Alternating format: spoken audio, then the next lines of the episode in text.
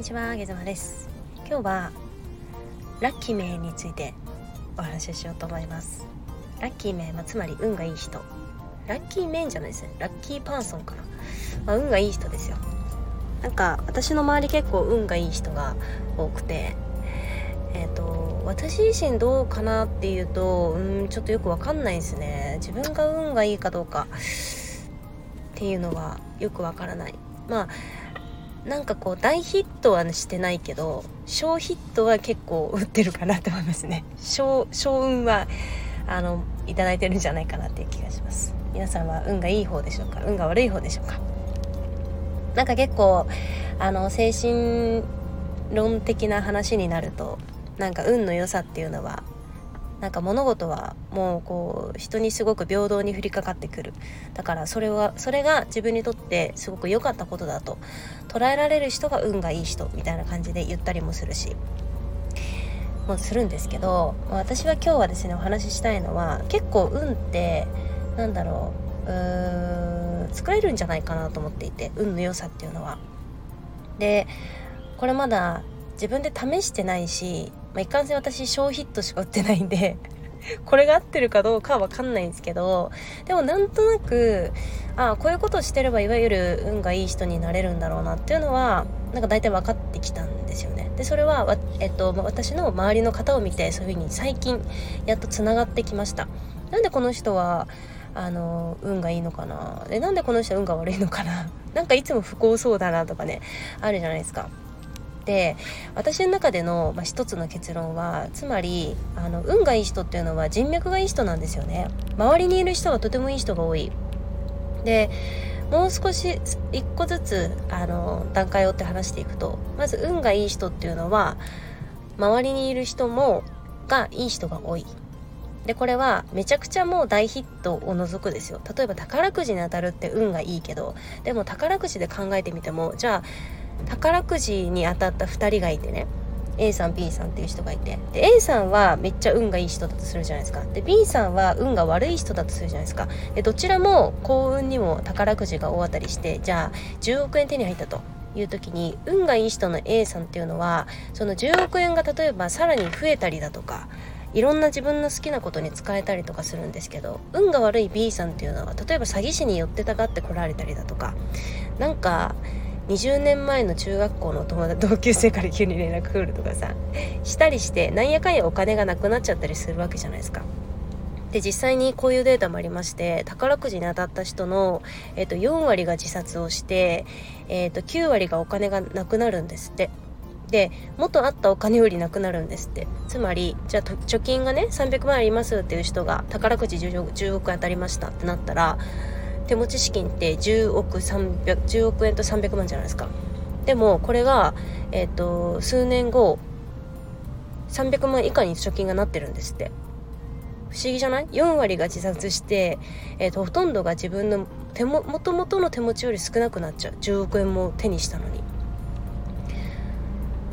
これって私、まあ、そのだってその人がお金を使わなかったら10億円残ってたわけですからなんでなくなっちゃったのって完全に運悪いじゃん。完全に運悪くてその人が例えば山の中にこもってね一人で淡々とせっせと暮らしてたら10億円あったわけですよでもなんで10億円なくなったのって言ったら絶対に対人関係でしょ。絶対に他人からの何かがあって10億円なくなってるじゃない。ここに投資したらなんか10億円が100億円になりますよとかさ。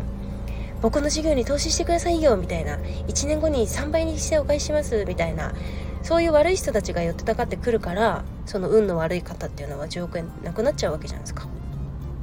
でねじゃあなんで運が悪い人が周りにいる人が悪いのかって言ったら私それシンプルに日頃に日頃自分が周りの人をどう扱ってるかだと思っていて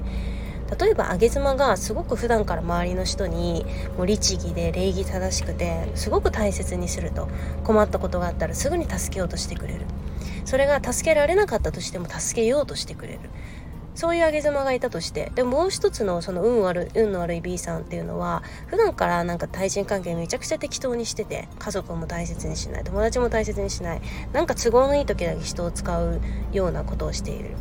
でこの人が同じ2人が10億円手にした時に何が起こるかって言ったらやっぱ B さんの方っていうのは金として見られてるんで ただの金を持った性格悪いやつっていう風に見られてるんでつまり金っていう風に見られますよね。でも私が10億円手にしたらどうなるかって言ったらあの時揚げ妻さんはあまりお金を持ってなかった。であの時上妻さんお金持ってなかったのになけなしの金をはたいて自分のところまでそういえば会いに来てくれたな。相談に乗ってくれたな。もう夜通しお酒一緒に飲みながら相談乗ってくれたなっ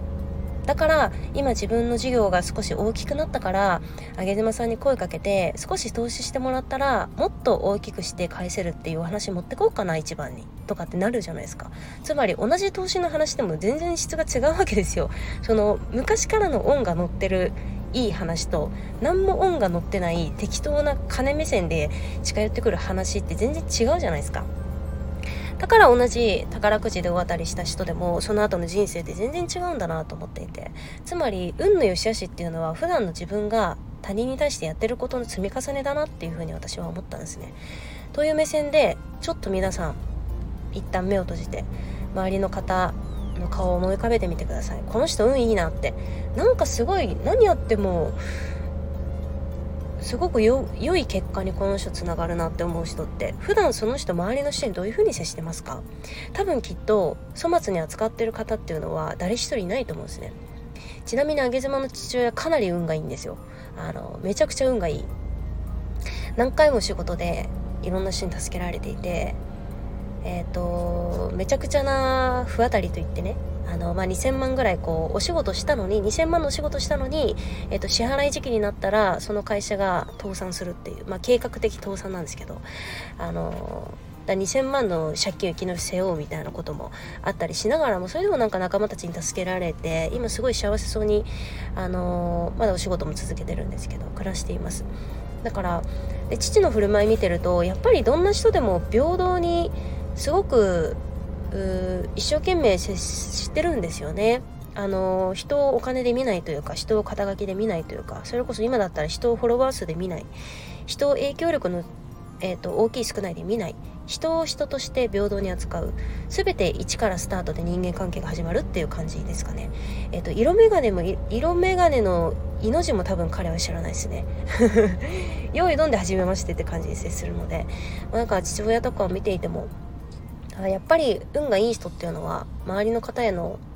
接し方これが積み重なったものが運だなっていうこれ私の一つの最近の方程式の回でございました。皆さんは運の良し悪しについていかが思いますでしょうか？ちなみに上妻の父親運がいい運がめちゃくちゃいい上妻の父親の顔は笑福亭鶴瓶さんみたいな顔をしております。もう顔の時点でちょっと縁起良さそうですよね上妻でした。